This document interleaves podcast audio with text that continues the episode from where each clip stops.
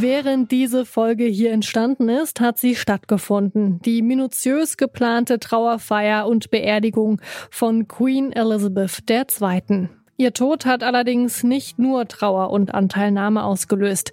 Kritische Stimmen erinnern an ein dunkles Kapitel der britischen Geschichte. Die Gräueltaten der Kolonialzeit. Die meisten ehemaligen britischen Kolonien sind heute Teil des Commonwealth, ein loser Staatenverbund aus 56 unabhängigen Staaten. Wie sieht die Zukunft des Commonwealths aus, jetzt nach dem Tod der Queen? Das fragen wir uns heute. Mein Name ist Marianta. Hi. Zurück zum Thema.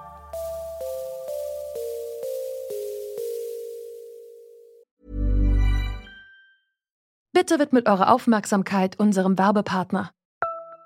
Die Suche nach geeigneten Mitarbeitenden kann viel Zeit in Anspruch nehmen, muss sie aber nicht unbedingt, denn man kann sich helfen lassen.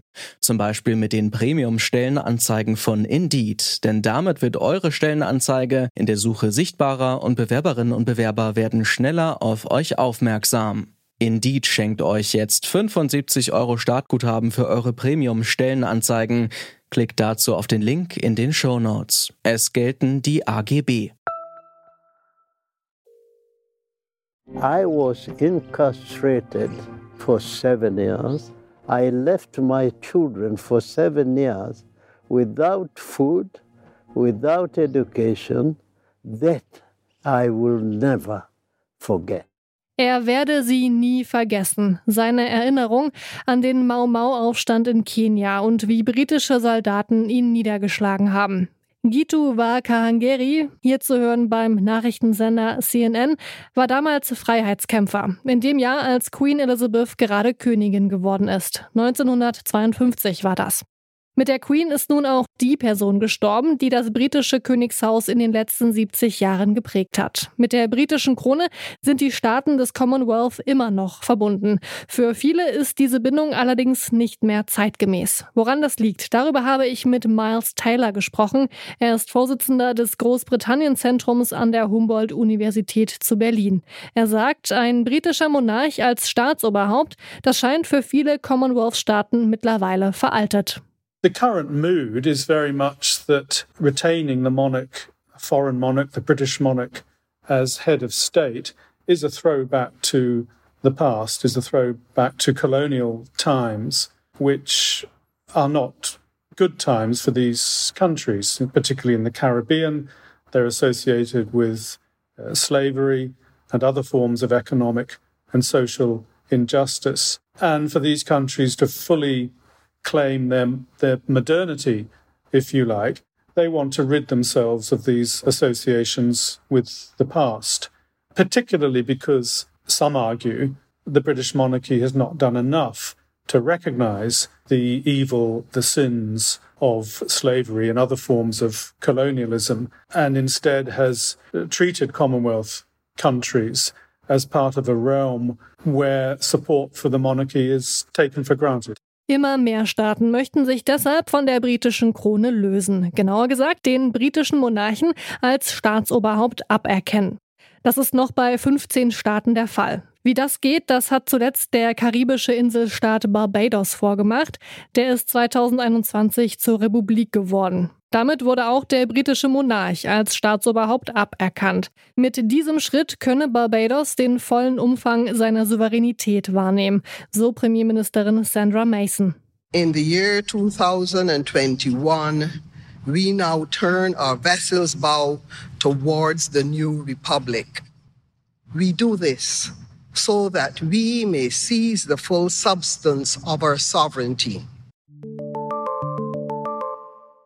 Auch in den Karibikstaaten Jamaika, Antigua und Barbuda spielt man mit dem Gedanken, dem Beispiel Barbados zu folgen. Trotzdem, dass Länder komplett aus dem Commonwealth austreten werden, das bezweifelt Miles Taylor.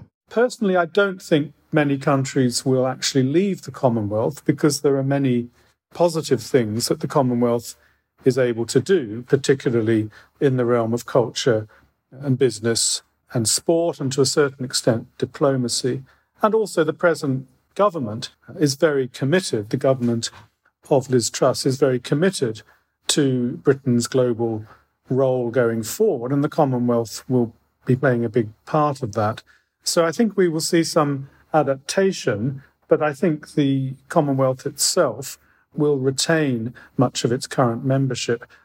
After all, it's worth remembering that alongside countries that do not want to persist with the king as head of state, there are other countries such as Canada and New Zealand which are very loyal and patriotic in their attitude towards the United Kingdom. Das Commonwealth wird also wahrscheinlich nicht an Größe verlieren. Es hat auch bestimmte Vorteile, Mitglied in dem Staatenbund zu sein. As I mentioned, I think the Commonwealth does a lot of positive things.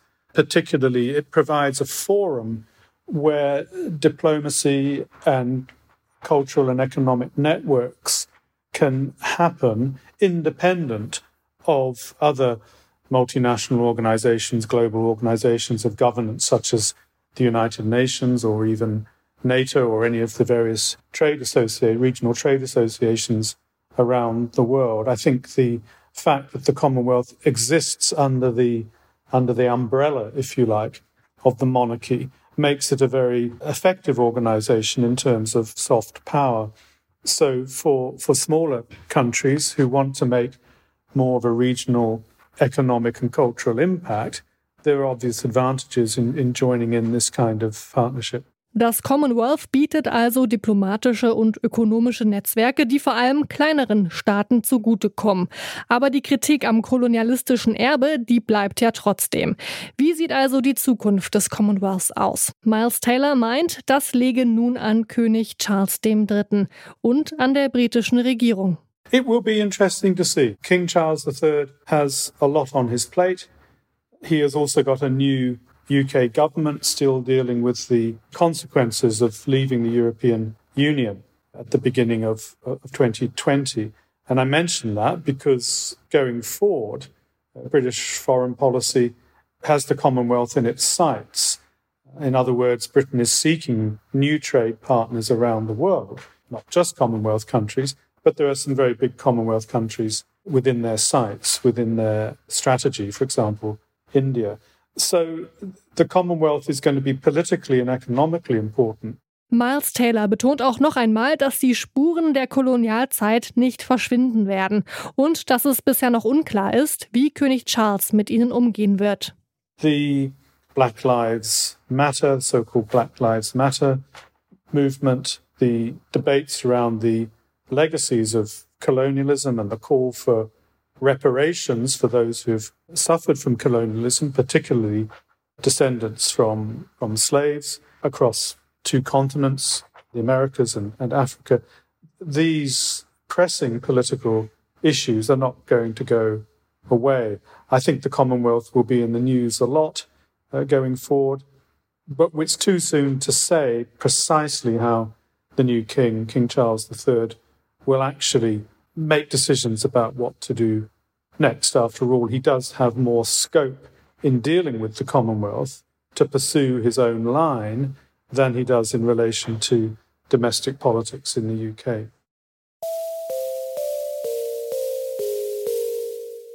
Auch wenn manche Staaten des Commonwealth sich dazu entschieden haben, sich von der britischen Krone zu lösen, das Commonwealth, das bleibt ein wichtiges diplomatisches Netzwerk für seine Mitgliedstaaten. Auch für Großbritannien, das nach seinem Austritt aus der EU auch stärker auf andere Handelspartner angewiesen ist. Dafür sollte Großbritannien seine Vergangenheit als Kolonialmacht aufarbeiten, um mit anderen Commonwealth-Ländern auf Augenhöhe zu handeln. Das war's mit dieser Folge. Mitgearbeitet haben Alea Rentmeister und Lucia Juncker. Florian Drexler hat sie produziert. Chefin vom Dienst war Charlotte Nate. Und mein Name ist Marianta. Tschüss. Zurück zum Thema vom Podcast Radio Detektor FM.